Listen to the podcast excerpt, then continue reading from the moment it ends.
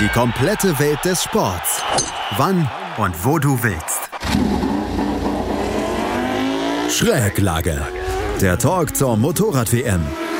Mit Andreas Thies und den Experten von motorsporttotal.com auf meinsportpodcast.de.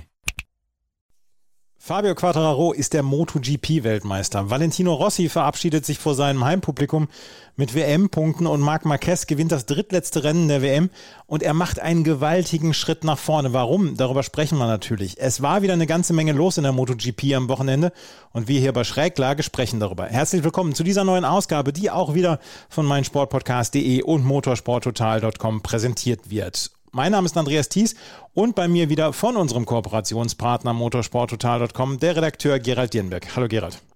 Hallo, Servus. Juliane ist heute leider nicht dabei, die wird hoffentlich bei den letzten beiden Rennen wieder dabei sein. Dann haben wir hoffentlich auch noch viel zu besprechen, aber die Entscheidung in der MotoGP ist gefallen. Fabio Quattararo hat die Weltmeisterschaft gewonnen. Es war nicht mehr so die überraschendste Nachricht nach den letzten Rennen. Zu konstant war Fabio Quattararo in seinen letzten Rennen. Er hatte die beiden letzten Rennen jeweils auf den Platz zwei abgeschnitten. Er hatte davor einige Siege. Er war, und das können wir glaube ich sagen, am Ende Gerald der, der konstanteste Fahrer und vielleicht dann auch der beste Fahrer über die gesamte Saison. Ja, also wenn wir uns die komplette Saison ansehen, dann war er der schnellste Fahrer, der stärkste Fahrer, der konstanteste Fahrer und er ist absolut äh, verdient Weltmeister geworden. Gestern hat es ja noch lange danach ausgesehen, dass äh, vielleicht Bagnaia das Rennen gewinnt und die, die Entscheidung noch hinauszögert. Okay, er ist gecrashed. Im, Im Motorsport kann alles passieren. Es ist erst zu Ende, wenn du über die Ziellinie gefahren bist.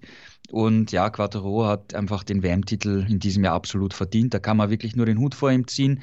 Er hatte jetzt zwar am Ende rechnerisch gesehen noch Bagnaia als äh, WM-Gegner, aber wenn wir jetzt das Gesamtbild uns ansehen, da hatte er nicht wirklich einen einzigen Konkurrenten, der ihm das ganze Jahr über das Leben schwer gemacht hat. Die Verfolger haben sich immer wieder abgewechselt, es haben verschiedene äh, Leute Rennen gewonnen, gute Leistungen gezeigt, aber einfach es gab nie diesen einen einzigen Herausforderer.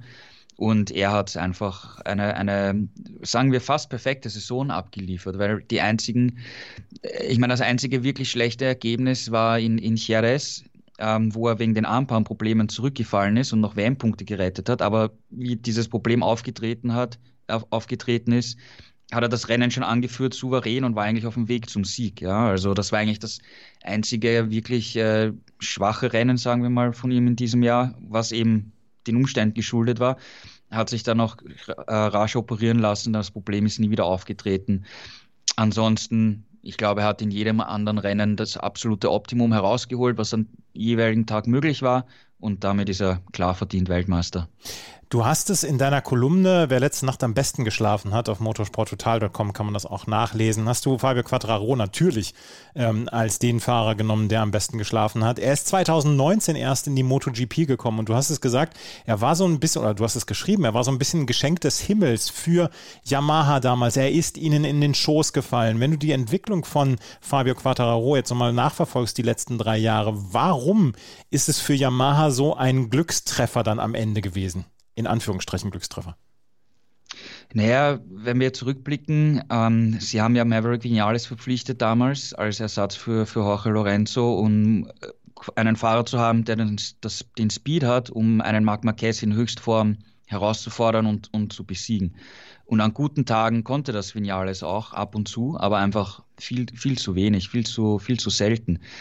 Gleichzeitig haben sie sehr lange natürlich an, an Valentino Rossi festgehalten, wobei man da auch ehrlich sagen muss, dass in den, in den vergangenen drei Jahren schon die Performance etwas nachgelassen hat. Er war immer für Highlights gut, ein Podium mal hier und da, aber dass er wirklich um WM-Titel kämpft, wirklich einen Marquez herausfordert, das war in den vergangenen drei Jahren auch nicht mehr wirklich der Fall. Das muss man wirklich ganz ehrlich sagen.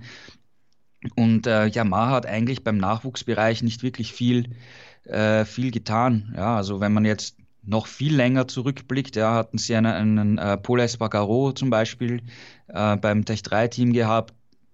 Dem haben sie einfach keine Perspektive im Werksteam gegeben. Der hat sich dann zu KTM verabschiedet. Und sie haben da eigentlich wirklich nicht was gemacht. Und dann kam es eben zum Bruch vom, mit dem Tech 3-Team.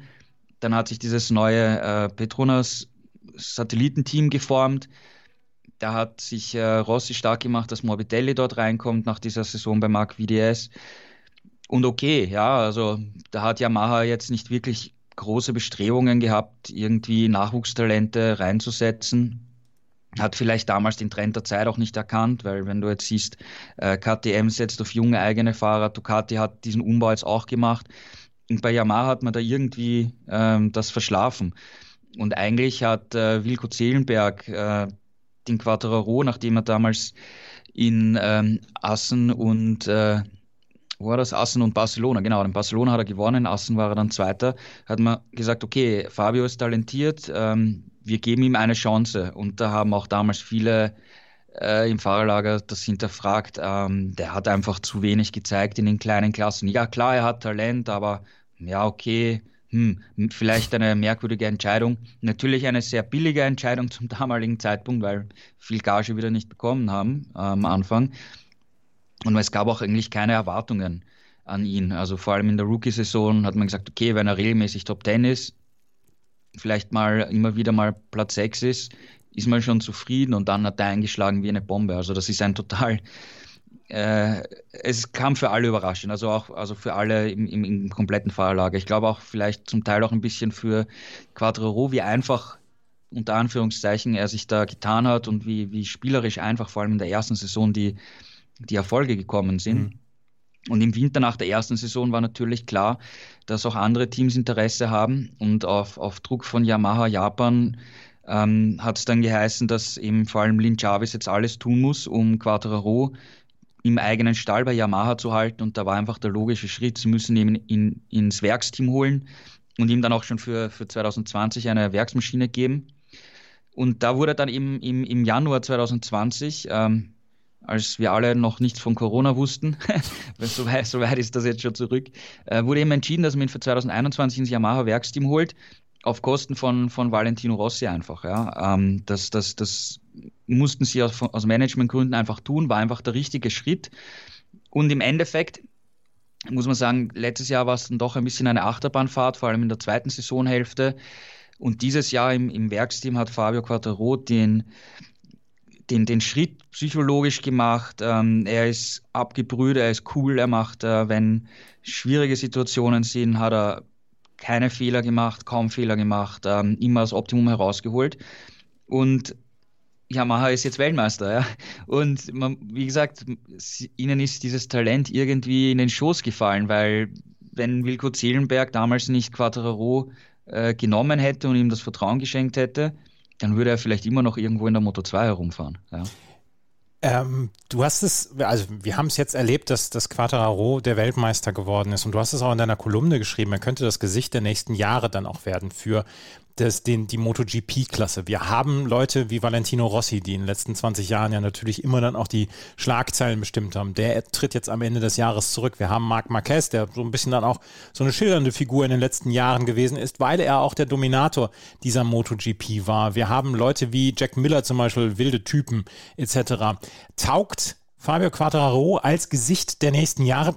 Traust du ihm das zu, beziehungsweise traut er sich das selber zu? Hat er dieses Selbstbewusstsein? Weil auf mich kam er bislang in den drei Saisons, in denen ich ihn dann jetzt auch gesehen habe, kam er auf mich so ein bisschen rüber wie der etwas stillere Vertreter. Er ist natürlich auch noch sehr jung, das darf man jetzt mhm. auch nicht äh, vergessen. Ich meine, ähm, er ist jetzt mit 22 Jahren am Zenit angelangt, zum ersten Mal Weltmeister überhaupt in seiner Karriere, weil in den kleinen Klassen hatte er ja nie einen Titel. Und ich finde, wir haben ja ein paar Mal schon in dieser Saison im, Podcast darüber gesprochen, warum er so gut ist, was für einen Schritt er eben gemacht hat. Und was ich eben auch vorhin erwähnt habe, ist, dass er eben psychologisch diesen, diesen Schritt gemacht hat, ja, dass er einfach abgebrüht ist, dass er cool ist. Und jetzt, wo er wirklich diesen WM-Titel hat, da weiß er jetzt endgültig, ich kann das. Ja, weil im vergangenen Jahr, vor allem in der zweiten Saisonhälfte, wo es dann nicht mehr so gut gelaufen ist, gab es natürlich auch viele Zweifel bei ihm, bei seinem Umf Umfeld, äh, die ihn wieder aufbauen und motivieren mussten. Und er hat, er hat da die richtigen äh, Schritte gemacht, die richtigen Schlüsse äh, gezogen. Er hat auch offen zugegeben, dass er im Winter auch ähm, mit Psychologen, mit Sportpsychologen zusammengearbeitet hat, eben um diese Coolness im, im Kopf zu kriegen, um ruhig zu bleiben. Jetzt hat er den WM-Titel in der Tasche und äh, wenn du einmal Weltmeister warst, ist alles, was kommt, irgendwie eine Art Bonus. Mhm. Ja? Und äh, ich glaube, dass er durchaus äh, als, als Charakter und als Persönlichkeit, als, als äh, junge Persönlichkeit äh, viele, viele Leute ansprechen kann, viele, viele vor allem auch junge neue Fans begeistern kann. Ähnlich wie zum Beispiel Max Verstappen in der Formel 1, der jetzt auch eine mhm. riesen Fanschar bekommen hat, auch von vielen jungen Fans, neuen Fans, Lando Norris in der Formel 1 zum Beispiel. Und hier ist, glaube ich, Quadraro doch von dieser jungen Generation, kann er dieses Aushängeschild definitiv werden. Ich meine, Marc Marquez ist immer noch da und er wird sicher wieder ein Wort um den WM-Titel mitreden. Aber mit äh, 28, nächstes Jahr, wenn die Saison losgeht, hat er im Februar Geburtstag wieder 29, zählt er eigentlich schon zu den alten Fahrer. Ja? So, so blöd das klingt, aber es, es ist so, ja. wenn du jetzt eben einen, einen Quattro hast, der 22 ist und ein Marc Marquez, der 28 ist, ähm, ist eigentlich Quattro jetzt schon die neue Generation. Du, guter Vergleich mit, mit Max Verstappen, der hat mich dann auch überzeugt. Ähm, lass uns mal auf dieses Rennen zu sprechen kommen, weil er ist am Ende Vierter geworden, hatte aber in der Qualifikation, im Qualifying, ist er nur auf Platz 15 gefahren. Das war seine schlechteste Platzierung überhaupt in einem Qualifying. Du hast es dann auch in deine Kolumne geschrieben, dass er anscheinend nervös gewesen sein soll. Er war zwischendurch dann auch nochmal Dritter, musste sich dann aber in den letzten Kurven dann von Enea Bastianini noch einfangen lassen und ist am Ende dann nur Vierter geworden, was für ihn, wie er selber dann hinterher gesagt hat, ein Vorteil war, weil er dann sofort zu seinen Leuten konnte und nicht noch die äh, Siegerehrung abwarten warten musste. Ähm, es hat ihn dann schon so ein bisschen beeindruckt, diese, diese Aussicht auf den Weltmeistertitel. Ja, er hat es im Nachhinein zugegeben, dass ihm das natürlich beschäftigt hat, weil du, du weißt natürlich, ich kann rein theoretisch an diesem Tag Weltmeister werden. Und das ist eine Situation, die hat er jetzt zum ersten Mal gehabt und so oft kommt so eine Situation in einem Rennfahrerleben jetzt auch nicht vor. Ja, vielleicht bei ihm in den nächsten Jahren, vielleicht gewinnt er noch fünf, sechs Titel, wissen wir noch nicht. Aber das ist natürlich im Hinterkopf. Das kannst du psychologisch dann auch nicht ganz unterdrücken. Er hat gesagt, dass, dass er es im Magen gespürt hat, dass er nicht essen konnte, dass er geträumt hat, es regnet, was natürlich für ihn ein Albtraum gewesen wäre, weil die Yamaha einfach im, im Regen Schwierigkeiten hat und äh, nicht so konkurrenzfähig ist wie vor allem die Ducati. Und ich finde im, im Qualifying, man kann jetzt natürlich sagen, das war das schlechteste Qualifying überhaupt, nur Startplatz 15 für ihn, der eigentlich immer in der ersten Startreihe steht. Ich finde aber, dass man da gesehen hat, dass, dass er diese WM-Qualität hat, weil, wie gesagt, wir wissen, dass die Yamaha im Regen nicht wirklich konkurrenzfähig ist. Ähm, es scheint sich herauszukristallisieren, dass Yamaha hier in der Vergangenheit bei der Umstellung von, auf die Einheitselektronik von Mag zu Magneti Marelli einfach hier Schwierigkeiten hat, da im Regen das optimale Setup zu finden und dass es eben nicht mechanisch ist, sondern eher elektronisch äh, begründet. Aber es ist eine andere Geschichte. Das werden wir uns dann noch, noch ein paar Mal äh, näher betrachten, wenn es regnet. Aber es war einfach schwierig. Es war schwierig am, am, am Samstag, abtrocknende Strecke. Du hast im Qualifying, sind sie dann mit Slicks gefahren, aber du hast nur eine trockene Linie gehabt. Du musstest am Limit fahren, sehr präzise fahren. Die Yamaha fährt natürlich sehr äh, rund durch die Kurve, wo du dann wieder mehr Schräglage fährst, was halt auch kritischer ist im Vergleich zur, zur äh, Ducati zum Beispiel. Und er hat da gesagt, er wollte da nicht das absolut letzte Risiko eingehen, weil wenn er da abfliegt und sich verletzt, dann ist, die, ist das für die WM natürlich eine Hiobsbotschaft. Und hat dann, okay, es ist halt Platz 15 geworden, aber er hat gesagt, ich möchte hier nicht riskieren, ich möchte keinen Sturz riskieren, ich möchte keine, keine Verletzung riskieren, weil eben sein Punktevorsprung eh sehr groß war und ich glaube, insgesamt gesehen hat er nicht unbedingt damit gerechnet, dass es wirklich am Sonntag klappen würde, weil es ja nicht hundertprozentig in seiner Hand lag, weil es musste ja auch Bagnaia dann ausscheiden oder wie auch immer die Situation dann ist. Und ich finde, da hat er am Samstag alles weltmeisterlich richtig gemacht und ähm, dann einfach im Rennen geschaut, okay, wenn es trocken ist, kommen wir eh schon nach vor, Podium und Sieg wird es wahrscheinlich nicht, aber ich werde schon irgendwie in die Top 6, Top 8 kommen, WM-Punkte sammeln und dann habe ich, selbst wenn Bagnai aufs Podium fährt, habe ich immer noch ein großes, großes Polster für, für Portimao. Ja, also ich glaube, am Samstag hat er es da schlau gemacht, auch wenn am Ende nur Startplatz 15 rausgeschaut hat. Und er hat Medium-Medium-Reifen genommen. Wir sprechen gleich noch über die Ducati und ihre harten Vorderreifen. Ähm, das war dann wohl auch so ein Thema, wo er gesagt hat, einfach ankommen und nicht aufs Letzte fahren. Ja, genau, genau, würde ich auch sagen, ähm, dass das hier äh, vorrangig die Taktik war. Erstens am Samstag und dann einfach am Sonntag ähm, schauen, durchkommen. Äh, wie gesagt, Top 6, Top 8 wären auf jeden Fall möglich gewesen. Am Ende wurde es Platz 4. Also er, er hat alles richtig gemacht. Er hat nichts falsch gemacht. Er hat die Nerven nicht weggeworfen und hat es einfach perfekt runtergefahren, ja. Weil du, du gewinnst äh, WM-Titel im Endeffekt nicht nur an den Tagen, wo alles läuft und du allen auf und davon fährst und gewinnst, sondern du gewinnst sie an den, an den schwierigen Tagen, wo du dann an schwierigen Tagen keinen Nuller schreibst, keinen Crash hast, sondern einfach Punkte mitnimmst. Und das hat er aufs ganze Jahr gesehen einfach immer gemacht. Mhm. Fabio Quattararo ist der Weltmeister. Wir werden sicherlich in den nächsten beiden Podcasts, um, wo es um die letzten beiden Rennen dann geht, werden wir sicherlich noch ein bisschen über Fabio Quattararo sprechen und seine neue Rolle als amtierender Weltmeister, weil das ist er jetzt und er hat dann auch an mir abgelöst. Über den sprechen wir auch gleich. Aber lass uns erst nochmal Yamaha rund machen und dann müssen wir. Andrea Dovizioso, Franco Morbidelli hatten nicht so richtig viel Spaß an diesem Wochenende mit Platz 13 und Platz 14, vor allen Dingen über 40 Sekunden Rückstand am Ende. Wir müssen allerdings über den Doktor sprechen, über die Legende Valentino Rossi, der in seinem letzten Rennen vor Heimpublikum in Misano dann tatsächlich dann noch, mal Welt, äh, Weltmeisterschaftspunkte geholt hat. Auf Platz 10 ist er eingefahren. Und vielleicht ging es am Ende an auch nur darum, ja, reinzukommen ins Ziel, weil es sind sehr, sehr viele Abflüge vorher gewesen. Aber trotzdem, das ist doch nochmal so eine richtig schöne Geschichte, dass Valentino Rossi ja am Ende ähm, der Saison in Misano vor Heimpublikum dann nochmal in die Top 10 fährt. Ja, absolut. Äh, ein tolles, tolles Wochenende insgesamt. Äh, Riesenstimmung auf den Tribünen. Ein toller Abschied, ein würdiger Abschied finde ich insgesamt. Ähm, auch, dass sein VR46-Team ihn überrascht hat mit der äh, Speziallackierung für, bei den Moto 2 Bikes und auch beim Motorrad von Marini, der aus der ersten Startreihe mhm. losgefahren ist. Äh, dieses gelbe Design mit äh, Grazia Valentino, also das war schon cool. Ähm, natürlich die, die, die ganzen Fans, die ihn gefeiert haben. Also das war ein echt schöner, schöner Abschluss. Ähm, sportlich war es schwierig in, in, in Trainings und im Qualifying. Also das, das Heimrennen vom 23. und letzten Startplatz aus aufzunehmen war nicht so das schönste Bild, aber dann dafür äh, mit Platz 10 hat es geklappt, du, wie, gesagt, wie, du, wie du richtig gesagt hast, durchkommen, ähm, damit man in der Auslaufrunde mit den Fans feiern kann. Also das war wirklich äh, wunderschön, tolle Bilder, und äh, war richtig Gänsehaut, war richtig schön. Ich finde, die gelbe Lackierung kann sich das VR46-Team ruhig beibehalten. Das war ein schöner Farbtupfer. Ja, absolut. Äh, und äh, wir wissen ja immer noch nicht ganz genau, wie das Design nächstes Jahr aussehen wird, weil mit diesen Sponsoring-Geschichten mit Aramco und so, da hat sich, da ist es jetzt wieder ziemlich ruhig geworden. Schauen wir mal, wie das Design aussehen wird von, von den Maschinen im nächsten Jahr. Aber das wäre echt, äh, echt ein Hingucker, ja, wenn die nächstes Jahr auch sehr in Gelb gehalten werden. Also mir hat es mir sehr, sehr gut gefallen und über Luca Marini müssen wir natürlich gleich noch sprechen.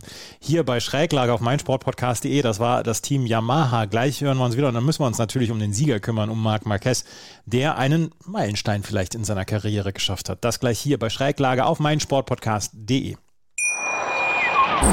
Schatz, ich bin neu verliebt. Was? Da drüben. Das ist er. Aber das ist ein Auto. Ja, eben. Mit ihm habe ich alles richtig gemacht. Wunschauto einfach kaufen, verkaufen oder leasen. Bei Autoscout24. Alles richtig gemacht. Wir haben viel über den Weltmeister gesprochen, den jetzt amtierenden Weltmeister Fabio Quartararo. Aber Ehre wem Ehre gebührt. Wir müssen natürlich über Marc Marquez sprechen, der auf der Honda gewonnen hat. Und es war am Ende sogar ein Doppelsieg von Marc Marquez und Paul Espargaro. Die Honda lebt wieder und die Honda lebt vor allen Dingen dann ja auch dank Marc Marquez.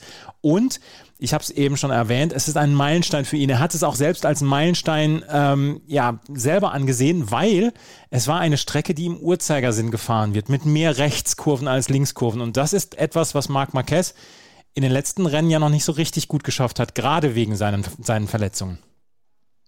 Ja, genau. Und äh, man, man sagt ja auch schon seit Wochen, es wird bei ihm besser, die körperliche Verfassung beim, beim rechten Arm, aber halt langsamer, als man es insgesamt äh, vor Monaten gedacht hat. Aber es wird langsam, langsam immer besser und besser. Und interessant finde ich, wird diesbezüglich sein, wie es dann beim nächsten Rennen in Portimao läuft, weil wir können uns erinnern, im, im April hat er dort sein Comeback gegeben und da könnte man jetzt vielleicht einen Vergleich ziehen, um wie viel ist er jetzt besser geworden. Also das wird auf jeden Fall ein spannendes Wochenende werden in Portugal. Und hier, ich meine, ähm, in der Startphase hat er sich gleich einmal super positioniert und dann ist natürlich immer die Frage aus seiner Sicht, wie geht es ihm dann körperlich über die Renndistanz? Dann hat er das Geschenk bekommen vom Jack Miller, der gleich zu Beginn rausgecrashed ist. Er konnte an, an äh, Bagnaia dranbleiben, konnte ihn aber jetzt unter Druck setzen, aber er hat nie, nie einen einzigen Angriff gesetzt. Er ist ihm einfach nachgefahren und ich, ich glaube, er hat sich mal so vorgenommen, ich fahre ihm jetzt nach und äh, schauen wir mal am Ende des Rennens, so ähnlich wie in, wie in Aragon, ob ich dann vielleicht in den letzten Runden attackieren kann.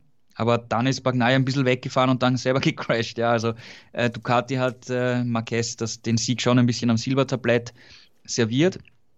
Aber insgesamt gesehen war, war er äh, gut und konkurrenzfähig unterwegs. Ja. Also er wäre hier auf, aus, aus, eigener Kraft auf alle Fälle auf, aufs Podium gefahren, was natürlich schon mal äh, ein gutes Resultat ist. Und äh, Paul Espargaro endlich mal auf dem Podium mit der Honda. Das ist für ihn natürlich auch ein riesen Erfolgserlebnis nach dieser extrem schwierigen äh, Saison. Platz 2 ist auch sein bestes Ergebnis in seiner ganzen MotoGP-Karriere, weil bei KTM war er ja immer nur Dritter. Also das ist auch nochmal ein, ein kleiner Meilenstein. Und der Grundstein für, für Pols gutes, gutes Rennen war die, war die Qualifikation, weil er stand am vierten Startplatz und war damit auch gleich relativ weit vorne beim Start dabei ähnlich wie in, wie in Silverstone, wo er auf der Pole war und am Anfang geführt hat und dann ein bisschen nach hinten gefallen ist. Aber wenn du gleich mal vorne dabei bist, dann, dann tust du dir einfach viel, viel leichter. Und das hat er hier auch optimal äh, umgesetzt. Also Honda Doppelsieg, das haben wir auch schon ewig nicht mehr gesehen. Also coole Geschichte. Ja. Das ist fürs ganze Team sehr, sehr wichtig, äh, um, um auch für die Motivation für nächstes Jahr ähm, zuversichtlich zu sein. Es gibt ja den komplett neuen Prototypen, den werden wir beim, beim Jerez-Test nach der Saison wieder sehen. Da sind wir gespannt, wie sich das, ob, ob Honda da wirklich einen Schritt nach vorne macht. Aber ich glaube, die Tendenz, die wir jetzt so in den vergangenen Wochen gesehen haben, ist, dass Marquez wieder immer mehr dahin kommt, äh, der Alte zu sein. Und äh, mit einer guten Vorbereitung und, und Training über den Winter glaube ich schon, dass man Marquez für nächstes Jahr als WM-Kandidaten auf, auf, der Rechnung haben sollte. Mhm. Ich muss gerade noch erzählen aus der DAZN-Übertragung von gestern. Da hat nämlich der Experte Florian Alt gesagt, nachdem Jack Miller rausgefallen war und es äh, sich so ein bisschen die Taktik von Ducati in Luft aufgelöst hatte, hat er gesagt, ja, ich glaube nicht, dass Marc Marquez auch nur ein einziges Mal angreifen wird. Es sei denn, er hat kurz vor Schluss dann nochmal die Möglichkeit und die Reifen, um äh, Francesco Bagnaia anzugreifen. Ansonsten wird er nur dahinterher fahren. Das war von Florian Alt schon, ja, sehr, sehr da, dafür ist er Experte. Ja, absolut, absolut. Ja, und, und wie ich gesagt habe, ich, ich habe mir auch gedacht, er wird halt schauen, dass er halt dran bleibt und dann vielleicht am Ende äh, was probieren. Man muss aber auf der anderen Seite auch sagen, wie es dann Richtung Schlussphase gegangen ist, ist ihm der Bagnaia schon ein bisschen weggefahren. Also da ist halt natürlich die Frage, was passiert wäre, ja, ob, ob, ob Bagnaia sich wirklich da um eine Sekunde hätte absetzen können und, und den Sieg nach Hause gefahren wäre. Das wissen wir alles natürlich nicht, aber es hatte da ein bisschen den Anschein, also ob Marquez ein bisschen Mühe bekommt, wirklich dran zu bleiben. Das äh, wollte ich auch gerade sagen. Wir sprechen jetzt gleich über die Ducati, aber gerade in dem Moment, als, ähm, als Marquez eigentlich aufgeben wollte, hat er ja auch hinterher gesagt, ist dann Pecco Bagnaia dann, äh, ja, dann hat er den Ausflug gemacht, beziehungsweise ist vom, vom, vom Bike abgestiegen und Marc Marquez konnte das dann am Ende nach Hause bringen. Doppelsieg für Honda, ist das bewerten wir das so ein bisschen über wegen der ganzen Ausfälle gestern oder können wir sagen, die Honda ist wieder da und vielleicht ist die Honda sogar nicht nur mit einem Motorrad wieder da? Also ich glaube noch nicht, dass sie dort sind, wo sie hinwollen, weil ähm, die, die Ducati war eigentlich schon das stärkere Motorrad am, am gesamten Wochenende. Wenn es komplett trocken gewesen wäre, das ganze Wochenende, dann glaube ich auch, dass Quattro nicht auf Startplatz 15 gestanden wäre, sondern auch irgendwo in den ersten beiden Startreihen und am, von Anfang an vorne mitgefahren wäre. Ähm, sie haben das, sie haben einfach die Situation perfekt genutzt. Ja, ich meine, äh, Marc hat sich in der Startphase, wie gesagt, äh, super positioniert und dann einfach das Rennen zu sich kommen lassen, ja, weil die anderen sind halt einfach gecrashed, ja. Mhm. Und äh, bei Pol war der, war der Grundstein der gute, gute Startplatz. Wenn der Pol jetzt wieder mal auf Startplatz, weiß nicht, 8, 9, 10, 12 gestanden wäre, dann wäre er noch nicht aufs Podium gefahren wahrscheinlich. Ja, dann mhm. wäre er irgendwo wieder Fünfter, Sechster gewesen. Also ähm, sie haben die Chancen optimal genutzt.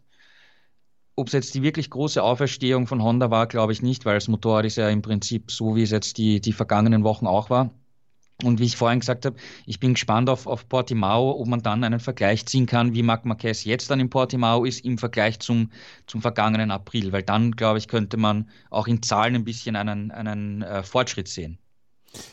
Die Honda auf jeden Fall mit dem Doppelsieg. sie sind die großen Gewinner dieses Wochenendes, die großen Verlierer. Und darüber gibt es, glaube ich, keine zwei Meinungen. Das ist die Ducati. Wenn wir auf die Startaufstellung gucken, Francesco Bagnaia auf Platz 1, Jack Miller auf der 2, Luca Marini auf der 3, eine komplette Ducati erste Startreihe. Was ist am Ende gewesen? In der äh, dritten Runde ist Jack Miller weggerutscht, beziehungsweise in der Kurve 15 ist er gecrashed. Dann in der Runde 22 Francesco Bagnaia dann gecrashed. Ähm, Luca Marini am Ende auf Platz 9. Johann Sarko, der hat ein ganz gutes Ergebnis mit Platz 5. Und Enea Bastianini auf Platz 3 auf dem Podium ist auch toll. Aber ansonsten müssen wir sagen doch, dass Ducati der große Verlierer dieses Wochenendes ist. Mit der, mit der Ausgangsposition am Ende nur mit Enea Bastianini auf Platz 3 zu sein, das muss eine große Enttäuschung sein für Ducati. Ja, absolut. Vor allem Bastianini war auf Startplatz 16. Also der hat ein super fantastisches Rennen gefahren. Darüber können wir nachher noch sprechen. Aber aus, aus Ducati-Werksicht war das natürlich eine Katastrophe, ein Desaster. Worst-Case-Szenario, das noch dazu beim Heimrennen. Also das war echt äh, katastrophales Endergebnis, muss man einfach sagen. Verlierer des Wochenendes, ganz klar.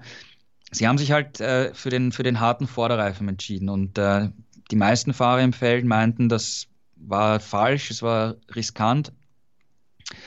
Jack Miller meinte, er hat sich da schon um 11 am Vormittag dafür entschieden, wo er gesehen hat, dass die Streckentemperatur 24 Grad betragen hat und gestiegen ist. Und damit war für ihn klar, das ist die, die Reifenwahl, die richtige. Wie er dann in der Startaufstellung war, ähm, sind dann ein bisschen Wolken aufgezogen, die Temperatur ist ein bisschen gesunken. Und er, also sie sind beide dabei geblieben. Und Miller meinte, ja, vielleicht war es doch die falsche Entscheidung. Er ist gestürzt relativ früh. Er sagte, die erste, es war klar, dass die ersten zwei Runden schwierig werden würden. Man hat auch ein bisschen gesehen, dass, dass Bagnaia in den ersten zwei, drei Runden ein bisschen Mühe hatte, äh, richtig äh, auf Tempo zu kommen, Temperatur in den Reifen zu kriegen. Da war Marquez halt extrem nah dran und hat, man hat gedacht, okay, Marquez kann da eigentlich viel schneller fahren als beide. Und Miller meinte aber, na, die ersten Runden waren okay und dann ist er schlagartig ohne, ohne Vorwarnung gecrashed. Ähm, ist einfach plötzlich passiert. Und er meinte, ja, vielleicht war die Reifenwahl doch falsch. Bagnaia auf der anderen Seite ist auch nach dem Rennen überzeugt, dass es die richtige Reifenwahl war. Äh, für ihn zumindest, weil er meinte, der äh, Medium-Vorderreifen war für ihn schlechter als der weiche Vorderreifen. Also bezüglich Gefühl, Grip, äh, Haltbarkeit, wie auch immer. Und für ihn war, war der harte Reifen absolut äh, perfekt. Er meinte, dass das Problem mit dem harten Vorderreifen war, dass er von der, vom Start weg voll pushen, voll attackieren musste, immer am Limit sein musste, um den Reifen auf Temperatur zu bringen und auch die Temperatur drinnen zu halten. Und wenn man sich seinen Speed ansieht, äh, muss man ihm damit auch recht geben, weil er war im, unterm Strich der schnellste Mann in diesem Rennen und konnte, was wir vorher gesagt haben, äh, Marquez dann sogar noch ein bisschen wegfahren, wo die Schlussphase angefangen hat. Also es hat eigentlich alles nach einem perfekten äh, Start-Zielsieg für Bagnaia ausgesehen. Und er meinte, ja, er hat zu viel gepusht einfach und vielleicht hat er die Kurve ein bisschen zu früh angebremst und ist deswegen gestürzt. Er kann es nicht genau sagen. Ähm, die Reifenwahl war für ihn nicht falsch. Ähm, er sa sagt eher, dass das halt ein kleiner Fehler war, weil er einfach vom Start weg voll am Limit gefahren ist. Ja. Mhm. Es war allerdings schon äh, bemerkenswert, dass beide, sowohl Jack Miller als auch ähm, Francesco Bagnaia an der exakt gleichen Stelle und man hat das Gefühl, mit dem exakt gleichen Ergebnis ähm, von der Fahrbahn abgekommen sind und dann gecrashed sind.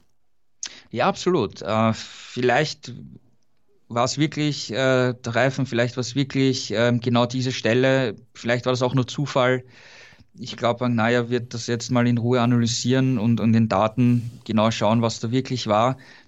Aber wenn man sich seine Performance ansieht, dann, dann muss ich ihm, glaube ich, auch zustimmen und recht geben, dass das für ihn der richtige Reifen war, weil wer sagt, dass, wenn er von sich selber sagt, dass er mit dem Medium-Reifen, dass der viel schlechter war für ihn als der weiche Vorderreifen, wenn er den Medium-Vorderreifen genommen hätte, wer sagt, dass er überhaupt diese Performance hätte ja. zeigen können? Also ich bin und der Letzte. War von, es, war, es war aber für ihn ja klar, ähm, er muss dieses Rennen gewinnen. Mhm. Und es bringt ihm nicht viel, wenn er da irgendwie Dritter, Vierter oder so wird. Ja? Also er hat, ist all in gegangen, das hat er auch am Samstag schon gesagt. Und von der Performance her, finde ich, war es okay. Also ich bin der Letzte, der ihn kritisiert für seine Reifenwahl, das, das auf jeden Fall. Aber es war halt schon wirklich bemerkenswert, dass sowohl Jack Miller als auch Francesco Bagnaia so in dieser gleichen Kurve exakt gleich quasi, man hätte so eine Schablone drauflegen können, abgesegelt sind. Und sie hatten es sich da eigentlich doch so richtig gut überlegt. Bagnaia führt vor Jack Miller. Jack Miller äh, nimmt, nimmt das eine kmh vielleicht raus, kann hinten den, den Blocker spielen für die anderen und Banyaya fährt vorne sein, sein Rennen einsam nach Hause. Es war so schön in der Theorie, in der Praxis davon ist leider überhaupt nichts zustande gekommen. Ansonsten können wir sagen, ähm, dass Ducati allerdings durch Johann Sarko endlich mal wieder ein ordentliches Ergebnis gebracht hat mit Platz 5. Aber die beste Nachricht für Ducati ist Enea Bastianini auf Platz 3 und Luca Marini mit einem super Qualifying auf der Strecke so ein bisschen abgehängt worden. Am Ende Platz 9 für ihn. Aber trotzdem, wir können sagen, ähm, Bastianini, die jungen Leute haben überzeugt und Johann Sarko endlich, endlich mal wieder Platz 5. Ja, Marini hat vor allem im Qualifying eine super Runde, Runde rausgeschmissen. Also das war, wie, wie wir vorher gesagt haben, du hast nur eine schmale, trockene Linie gehabt und der Rest war nass und du musstest fehlerfrei bleiben im Qualifying und, und das auf, die, auf den Punkt bringen. Und das hat er echt toll, toll gemacht. Und das war das erste richtig große Erfolgserlebnis, das er, das er hatte.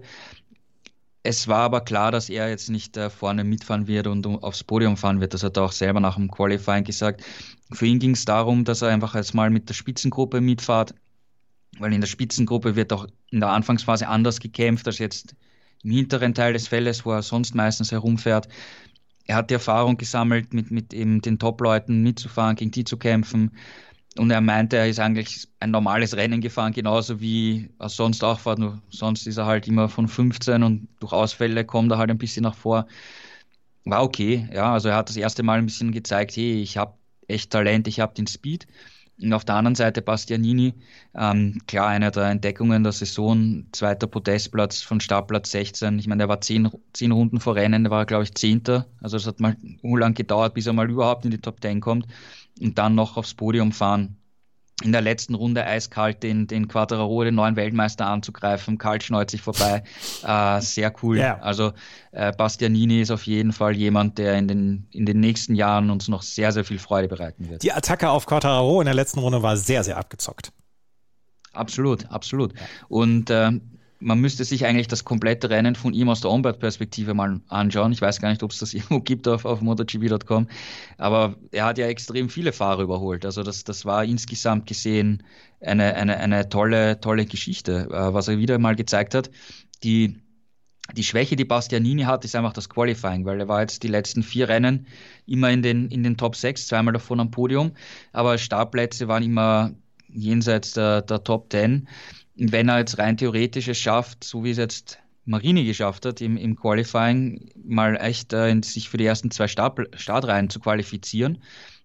Und den Speed, den hat er, ähm, die Qualität, den Zwei die Zweikampfstärke hat er auch. Also wenn er da wirklich mal weiter vorne äh, losfahrt, dann kann der auch vorne wirklich gescheit mitmischen. Nicht nur jetzt am Ende mit Schlussphasen begeistern, sondern richtig von Anfang an. Also das ist sicher ein Schritt, den, den er noch machen muss. Und äh, ja, super Talent. Er führt jetzt übrigens auch die Wertung Rookie des Jahres an.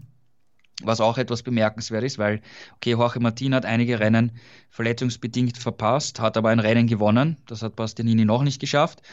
Und trotzdem führt jetzt äh, Bastianini die Rookie-Wertung an. Also das wird, das ist knapp fünf Punkte mhm. Vorsprung nur und das wird, das wird die letzten beiden Rennen noch eine, eine interessante Geschichte, wer am Ende des Jahres wirklich äh, Rookie des Jahres ist. Ja. Aber der Trend ist the friend vom, von Enea Bastianini, weil in seinen letzten vier Rennen zweimal Sechster, zweimal Dritter geworden. Das ist eine richtig gute Konstanz, die er jetzt in den letzten vier Rennen dann an den Tag gelegt hat. Jorge Martin ist ausgefallen hier bei diesem Rennen. 87 zu 82 steht es im Moment für Enea Bastianini im Rennen um den Rookie des Jahres. Ducati an sich glaube ich, können wir sagen, dass am Ende ähm, das Wochenende zum Vergessen war, bis auf diese kleinen Highlights von Bastianini und Johann Sarko. Ansonsten Francesco Bagnaia ausgefallen und Jack Miller dann auch früh ausgefallen. Ähm, du hast es eben gesagt, äh, dass Bastianini noch so ein Problem im Qualifying hat. Das ist ein Problem, was wir seit mehreren Jahren dann auch schon bei Suzuki sehen. Am Ende war es mal wieder ein Wochenende, was nicht so richtig gut gelaufen ist. Ähm, Alex Rins ist am Ende auf Platz 6 gefahren. Der fährt insgesamt eine sehr, sehr unterdurchschnittliche Saison und man könnte sagen, vielleicht auch enttäuschende Saison. Und Juan Mir ist gleich schon in der zweiten Runde ausgefallen. Wie fällt dein Fazit zu Suzuki aus? ja, ähm, sehr durchwachsen. Ähm, mir hat er einen Frühstart hingelegt. Da hätte er eigentlich zwei Long Penalties fahren müssen. Er hat gesagt, dass er äh, beim Start war er sich nicht ganz sicher, ob er jetzt wirklich die Launch Control und, und, und alles Holeshot-Systeme aktiviert hat und hat damit gezuckt und den, den Frühstart ausgelöst vom Sensorsystem her. Und da, er war ja auch vom Startplatz her ziemlich weit hinten. Ähm, lass mich kurz nachschauen. Er war auf Startplatz 18, genau.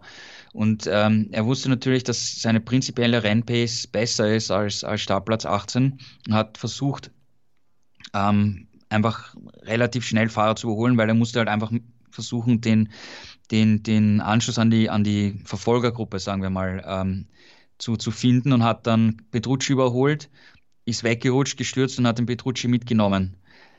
Ja, Petrucci hat nachher gesagt, er hat das verstanden, dass er halt relativ schnell an ihm vorbeigehen will, weil er als Petrucci hat nicht den, den, die Rennpace gehabt, die er in mir eigentlich gehabt hätte.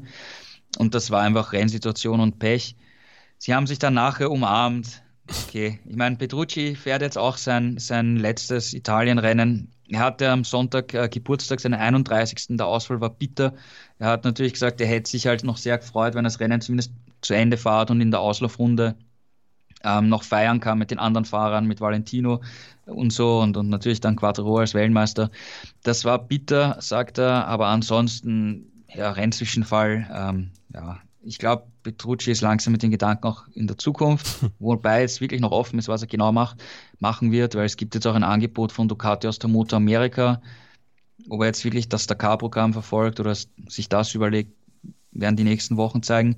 Und mir, ja, er hat einen Fehler gemacht. Ähm, das Wochenende war verkorkst. Er ist im, im Training im Nassen ein paar Mal gestürzt. Schlechter Startplatz, dann eben, eben dieser kleine Fehler wir, wir wissen, dass mir jemand ist, der im Prinzip eher selten Fehler macht, selten stürzt. Ähm, im, Im Rennen bei Überholmanövern gibt es vielleicht mal eine kleine Berührung in langsamen Kurven, aber er ist jetzt nicht jemand, der einen brutal von der, von der, in die Seite fährt oder jemanden abräumt. Ihm ist ein Fehler passiert, er hat sich entschuldigt, Petrucci hat es akzeptiert, Geschichte ist ja gegessen. Ja, von Rins, äh, da war halt gar nichts zu sehen, das ganze Rennen, das ganze Wochenende über. Ähm, der muss sich natürlich für nächstes Jahr über den Winter wirklich mal genau überlegen, was er macht, ja, weil wenn er jetzt nochmal so eine schlechte Saison abliefert, irgendwann wird sich Suzuki auch überlegen, ob es nicht einen jungen Fahrer aus der Moto 2 gibt, der vielleicht äh, ein vielversprechendes Talent ist. Mhm. Ja, Alex Rins, wie gesagt, die Saison war bislang wirklich eher gebraucht für ihn. Kommen wir zu Aprilia. Aleix Espargaro mit seinem quasi Standard siebten Platz nur letztes Mal in Austin hat er diesen Platz nicht erreicht, beziehungsweise dieses, diese Ranking-Region nicht erreicht. Und vielleicht auch eine richtig gute Nachricht für ähm, Aprilia. Maverick Vinales auf der Aprilia auf Platz 8. War es dann am Ende bei Vinales auch so ein bisschen, er ist durchgekommen gegenüber den anderen, die es halt nicht geschafft haben? Wir haben viele Ausfälle gehabt oder war das wirklich ein Schritt in die richtige Richtung bei Aprilia? Also zunächst äh, möchte ich noch über den dritten Aprilia-Fahrer was sagen, der nämlich das, der größte Pechvogel, glaube ich, der Saison ist, weil Lorenzo Salvatori wäre hier mit einer Wildcard äh, gefahren hat sich beim Sturz im, im Training ein Schlüsselbein gebrochen und fällt aus, muss, muss operiert werden.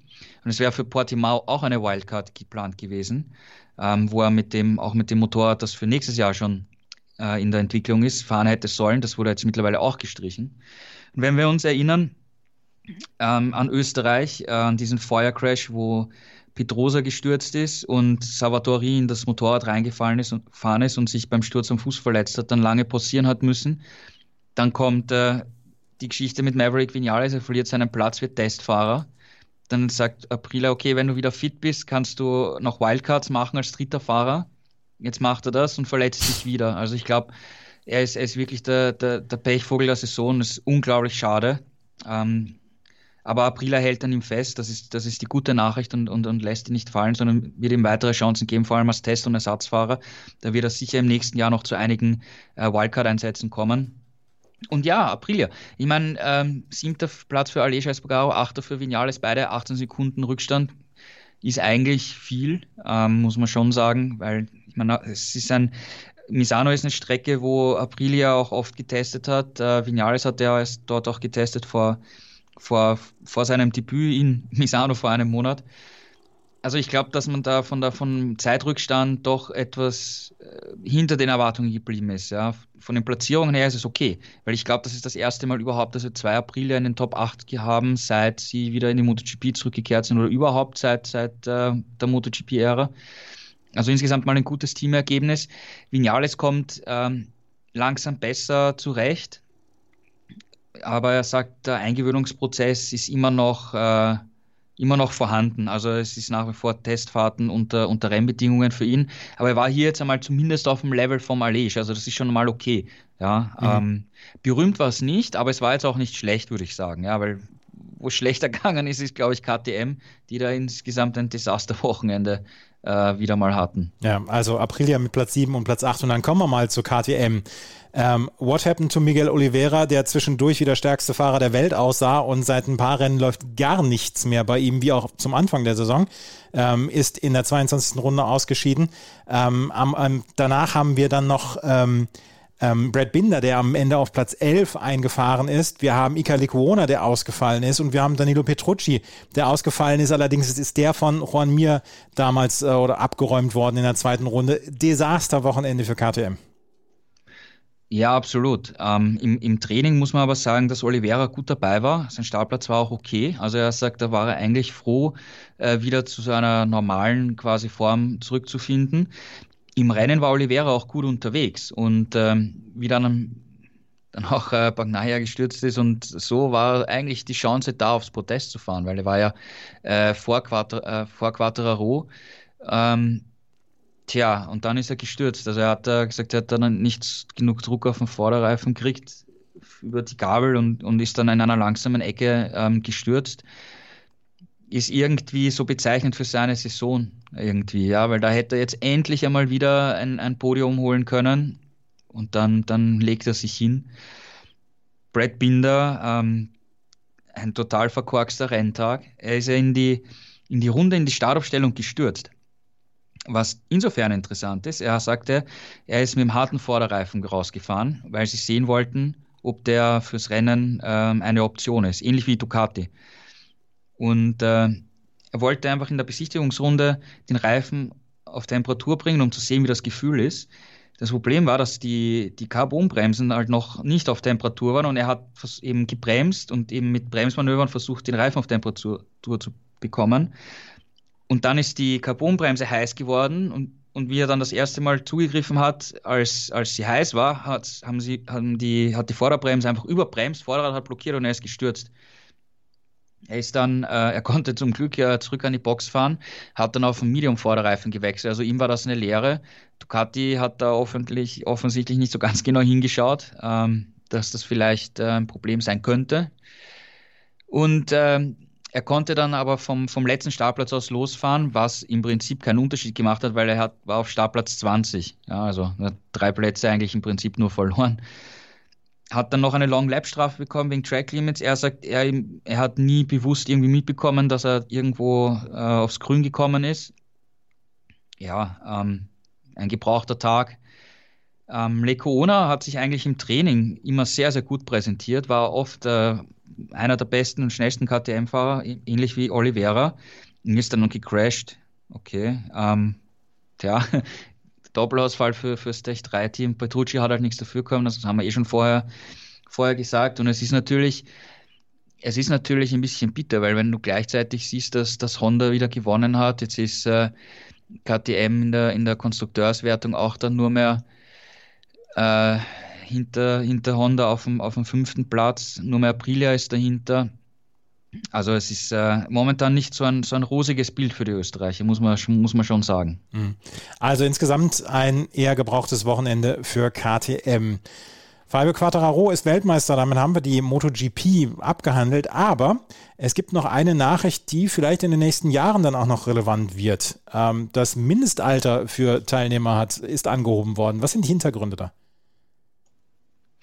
Ja, die Hintergründe waren auf jeden Fall diese, diese ganzen Unfälle, die wir in den Nachwuchsserien äh, gesehen haben. Also es wird das, das Mindestalter für die Moto 3 und die Moto 2 ab 2023 auf 18 angehoben. Also Fahrer, die, also jetzt ist das Mindestalter 16 Jahre, außer der Sieger von der Moto 3 Junior WM und vom Red Bull Rookies Cup, die dürfen schon fahren, wenn sie noch nicht 16 sind. Und ab äh, 2023 muss man mindestens 18 Jahre alt sein, um Moto 3 zu fahren und Moto 2 zu fahren. In der MotoGP ist das Mindestalter nach wie vor 18 also das ist jetzt schon 18 und wird auch, wird auch bleiben. Und man hat dann aber auch in diversen anderen Nachwuchsserien unterhalb äh, der Weltmeisterschaft auch die Mindestalter, das Mindestalter angehoben. Man will damit äh, ähm, auf diese tödlichen Unfälle auch, auch reagieren, um die, dass die Fahrer einfach älter sind, reifer sind und ähm, auch mehr Zeit haben in, der, in den Serien davor, äh, sich zu entwickeln, zu lernen. Weil wenn du jetzt zum Beispiel hernimmst, und jetzt wird geschaut, im Prinzip, wenn die jetzt so, sagen wir, mit zwölf Jahren auf, auf ähm, Moto 3-ähnliche Maschine steigen, mit 12, 13 ungefähr, dann wird bei den großen Talenten geschaut, dass die wirklich die Klassen so schnell wie möglich durchgehen, äh, mit 16 in der Moto 3 sind. Pedro Acosta, ein gutes Beispiel, jetzt ist er 17 in diesem Jahr geworden. Nächstes Jahr steigt er schon in die Moto 2 auf mit 17 und wer weiß, vielleicht fährt er schon übernächstes Jahr in der, in der MotoGP für KTM, wie auch immer.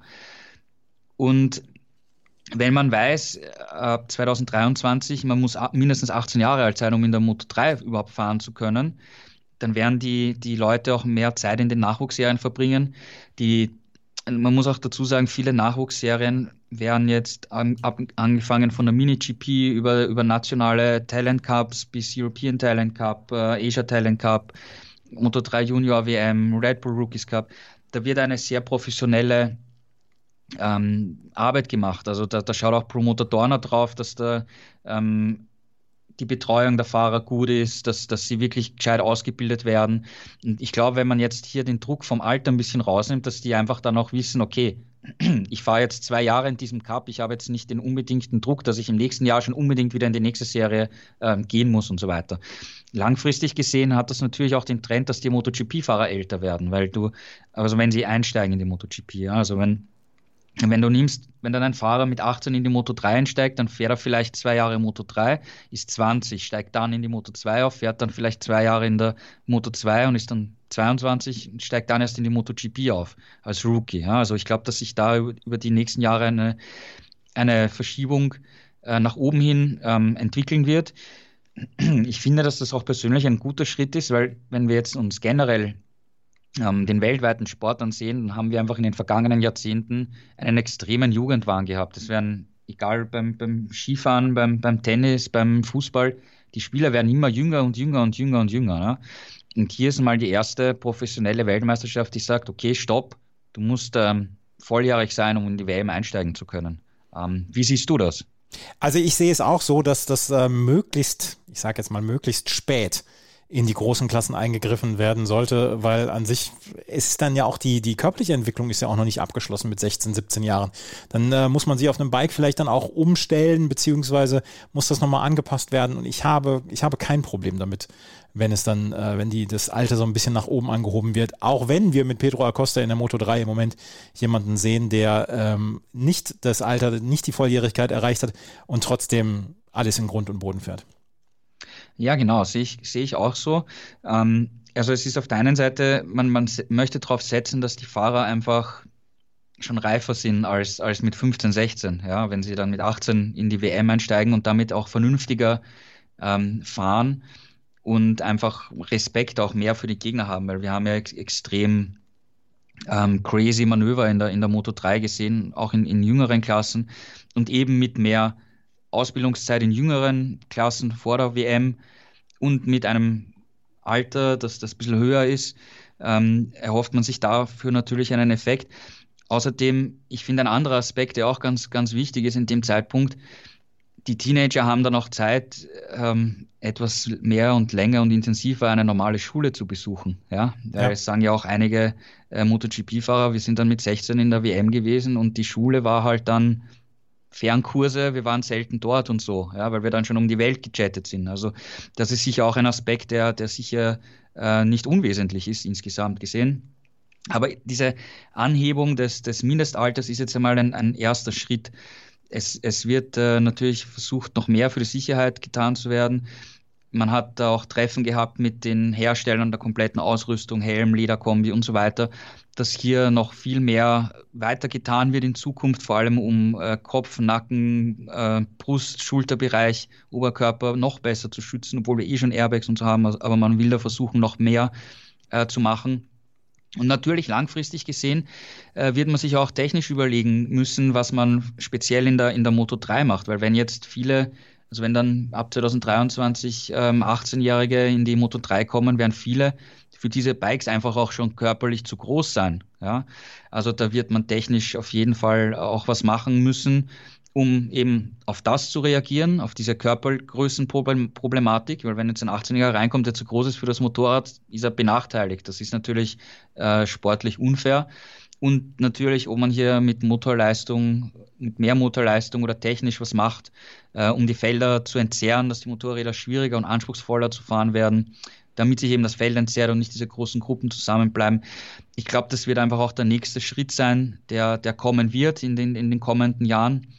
Ähm, ich glaube, das wichtigste Signal ist, dass sich hier jetzt äh, der Weltverband hingestellt hat, gemeinsam mit der Dorner und gesagt hat, äh, wir nehmen das Thema ernst, wir machen was. Das ist jetzt einmal der erste Schritt und es werden sicher in der, in der nahen Zukunft weitere Schritte kommen, weil man versucht hier, das hat der FEM-Präsident Jorge Viegas auch ganz klar gesagt, ähm, Sicherheit muss an erster Stelle stehen und äh, man versucht äh, zu tun und Maßnahmen zu setzen, die möglich sind und den Sport einfach weiterzuentwickeln und sicherer zu machen weiterentwickeln, sicherer machen diesen Sport. Das haben wir in diesem, in diesem Jahr dann ja auch erlebt in den Schlagzeilen. Er muss sicherer gemacht werden und er muss dann auch immer sicherer werden, dieser Sport.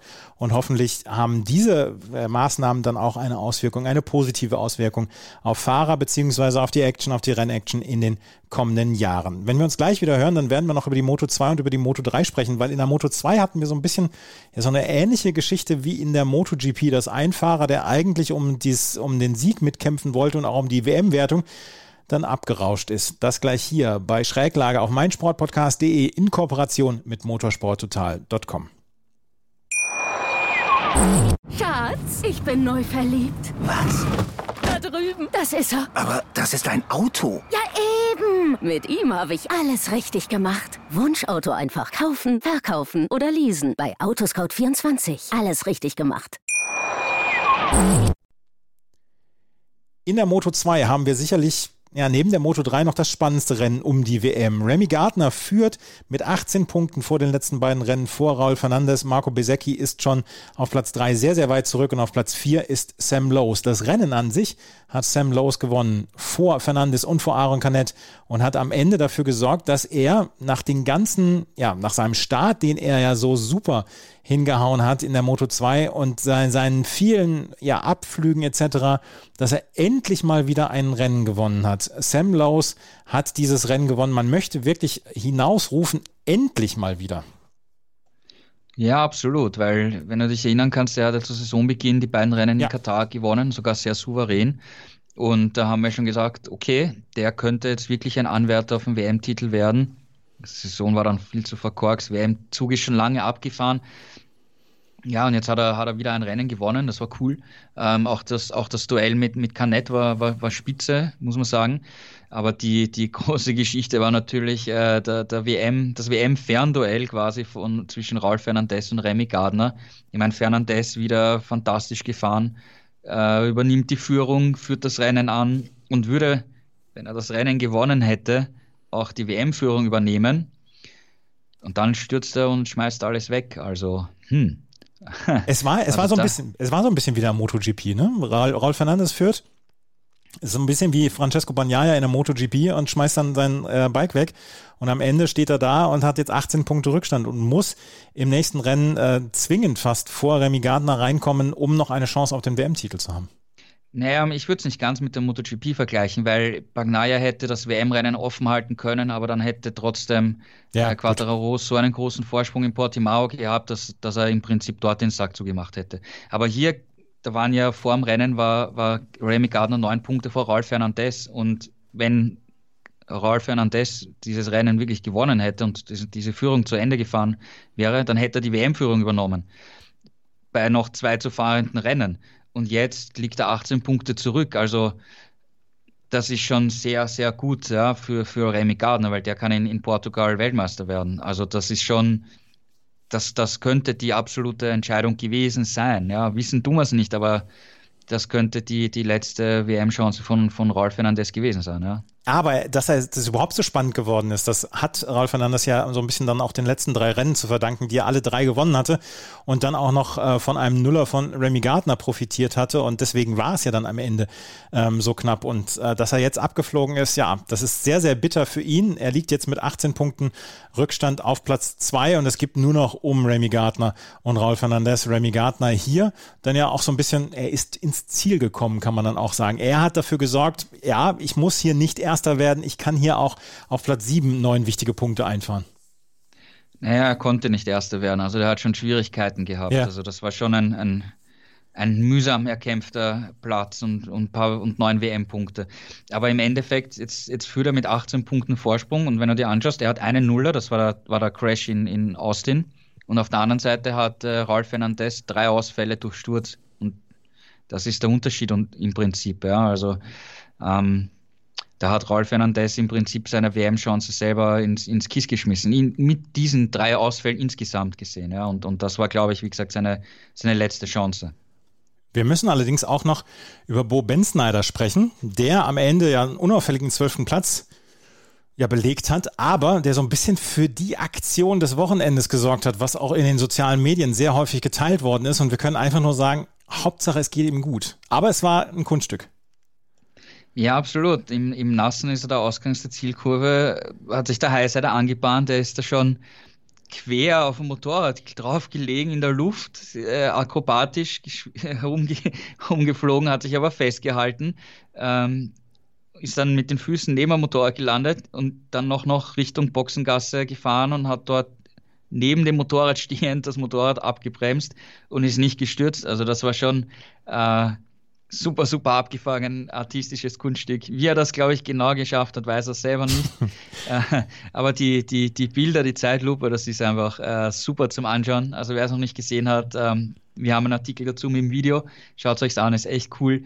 Und äh, Marc Marquez hat ja dann im, im Samstagstraining auch noch eine ähnliche äh, Geschichte gehabt, Ausgangskurve, Kurve 1 Richtung 2, wo ihm auch das, das Hinterrad weggerutscht ist und er quasi erst wie ein Frosch rausgehoben wurde und kurz am Tank gesessen ist und auch nicht gestürzt ist. Also war auch eine, eine kuriose Situation, aber äh, ich glaube, die, die, die Mega-Situation des Wochenendes hat da Boben Snyder gezeigt im Training. Ja, auf jeden Fall, das kann man sich sehr, sehr gut nochmal angucken, weil es glimpflich verlaufen ist, weil Ben Snyder hier eine richtig gute Aktion hingelegt hat, eine fahrerisch richtig gute Aktion hingelegt hat. Marcel Schröter auf Platz 15, more of the same. Ähm, einen Punkt hat er geholt und Tom Lüthi auf Platz 14, auch er ja eher mit einer sehr, sehr gebrauchten Saison, äh, hat endlich mal wieder Punkte geholt, möchte man sagen. Die beiden weiterhin unauffällig in der Mitte beziehungsweise weiter hinten im Feld. Ja, Lütti ist hier sein 300. Rennen gefahren, also das war schon eine, eine Meisterleistung, wobei von diesen 300 Rennen nur eine Saison in der Königsklasse war. Ja, seine Karriere geht, geht dem Ende entgegen. Ich glaube, da ist auch ein bisschen das Feuer raus. Es, er, fährt halt, er fährt halt zu Ende. Im Qualifying war er gut, da war er vorne, war er relativ weit vorne. Aber im Rennen, es, es läuft halt nicht mehr so wie noch vor, vor ein paar Jahren, wo er konstant vorne dabei war, um Siege und einen WM-Titel mitgekämpft hat. Ja, und Marcel Schröter, ich meine, er war Startplatz 21, am Ende ist er 15. geworden. Ähm, ja, was soll man dazu sagen? Ich meine, äh, ich glaube, er weiß selbst am besten, dass, dass er einfach mehr zeigen muss. Es müssen bessere Ergebnisse her. Und, und ich glaube langsam, dass wirklich nächstes Jahr ein, ein sehr entscheidendes Jahr wird, weil wenn es nächstes Jahr auch so ist wie in diesem Jahr, dann ist halt irgendwann auch die ganz große Frage, ob er dann noch in der, in der Moto 2 einen Platz bekommt, weil ich glaube, Intact hält an ihm fest. Äh, das deutsche Team ist sehr loyal zu ihm. Ähm, Jürgen Ling weiß und glaubt, glaube ich auch, dass er, dass er weiß, dass Marcel das absolute Talent hat und mehr zeigen kann. Aber irgendwann müssen einfach Ergebnisse her und, und ich glaube momentan, dass, dass Schröter abgesehen von Intact jetzt bei keinem anderen Team ganz, ganz hoch im, im Kurs stehen würde. Also er muss, er muss den Turbo finden, er muss wieder nach vorne, weil wie gesagt, äh, sonst haben wir bald keinen Deutschen in der Motorradweltmeisterschaft, was natürlich sehr schade wäre. Vor allen Dingen für so einen großen Markt wie Deutschland. Ja, absolut, absolut. Ja. Und äh, wenn wir auf die Moto 3 äh, schauen, wir haben zwar noch Max Kofler als Österreicher dabei, da sind die Ergebnisse halt natürlich auch nicht berühmt. Und so wie es, wie es dem Vernehmen nach aussieht, wird es für ihn auch ganz, ganz schwer, dass er überhaupt noch einen Platz hat im nächsten Jahr. Also ähm, nicht so, also mom, Stand momentan haben wir nächstes Jahr mit Marcel Schröter einen Deutschen in der, in der Moto 2, aber ähm, keinen Schweizer, keinen Österreicher, nichts. Ja. Also ja. Marcel ist da der letzte deutschsprachige Vertreter nächstes Jahr. Remy Gardner führt mit 18 Punkten Vorsprung vor Raul Fernandez, Marco Besecchi auf Platz 3. Sam Lowe mit seinem Sieg hat sich wieder auf Platz 4 vorgefahren in der WM-Wertung. Die WM-Wertung in der Moto 3 ist auf einmal wieder überraschend spannend geworden. Pedro Acosta führt weiterhin, nachdem er ja so einen unfassbaren Start hingelegt hatte, wo er in den ersten fünf Rennen viermal, nee, in den ersten vier Rennen dreimal gewonnen hatte und einmal Zweiter geworden ist. Aber Dennis Fogger, der am Anfang der Saison ja mit mehreren Nullern so ein bisschen unter ferner Liefen war, hat jetzt drei der letzten vier Rennen gewonnen, hat insgesamt zehn Podien in dieser Saison schon geholt. In seinen letzten sechs Rennen war er insgesamt immer auf dem Podium. Zweimal Dritter, einmal Zweiter und jetzt dreimal Erster und gewinnt das Rennen in Misano und macht das Rennen tatsächlich nochmal spannend. 21 Punkte liegt er hinter, zurück hinter Pedro Acosta, der hier auf Platz 3 gefahren ist. Rauma Massier ist auf Platz 2 gefahren. Wir haben auf einmal einen richtigen, richtigen Wettkampf um Platz 1 in der Fahrerwertung der äh, Moto, Moto 3. Ja, da wird es jetzt noch mal richtig spannend und ich glaube, das könnte sogar noch die allerspannendste WM-Entscheidung werden, weil, wie gesagt, in der Moto Moto 2 glaube ich schon, dass das, äh, Remy, dass das Pendel jetzt schon zu sehr zu Remy Gardner geht, nach, durch diesen Punkteabstand. Aber in der Moto 3 kann alles passieren und Foggia fährt seit, seit Wochen eigentlich in der Form seines Lebens. Also da hat er äh, absolut fahrerisch einen Schritt gemacht. Es gibt aber einen Aspekt, an dem er wirklich noch arbeiten muss, weil im Regen ist er einfach ganz schlecht. Ähm, Startplatz 14 war nix, muss man ehrlich gesagt sagen. Und er hat, er hat überhaupt äh, schauen müssen, dass er überhaupt im, im nassen Training ins Q2 äh, direkt qualifiziert. Also im Nassen, da fehlt noch viel, um, um ein Topfahrer zu sein. Aber im trockenen Rennen ist er, ich meine, er ist fantastisch durchs Feld durchgefahren und hat, hat das Rennen gewonnen. Also Hut ab. Also der macht es wirklich, wirklich spannend und das Bemerkenswerteste ist, Du hast die, die Ausfälle angesprochen zu Saisonbeginn oder auch Rennen, wo er nicht in den Punkten war. Also entweder war er am Podium oder er war nicht in den WM-Punkten. Also das ist auch eine sehr bemerkenswerte Statistik. Und ja, ähm, Acosta war zwar am Ende Dritter, er ist als einziger mit dem harten Hinterreifen gefahren. Ob das jetzt ein Fehler war, ist schwer zu sagen, hat er nach dem Rennen nicht wirklich gesagt. Aber der war ziemlich gepisst nach dem Rennen. Das hat man am Podium gesehen und auch nachher ähm, nachher bei der, bei der Pressekonferenz. Er hat es nicht direkt ausgesprochen, war aber ein bisschen kritisch gegenüber seinem Team. Ihm hat da technisch anscheinend irgendwas nicht äh, ganz gepasst. Vielleicht war es der Reifen, wissen wir nicht.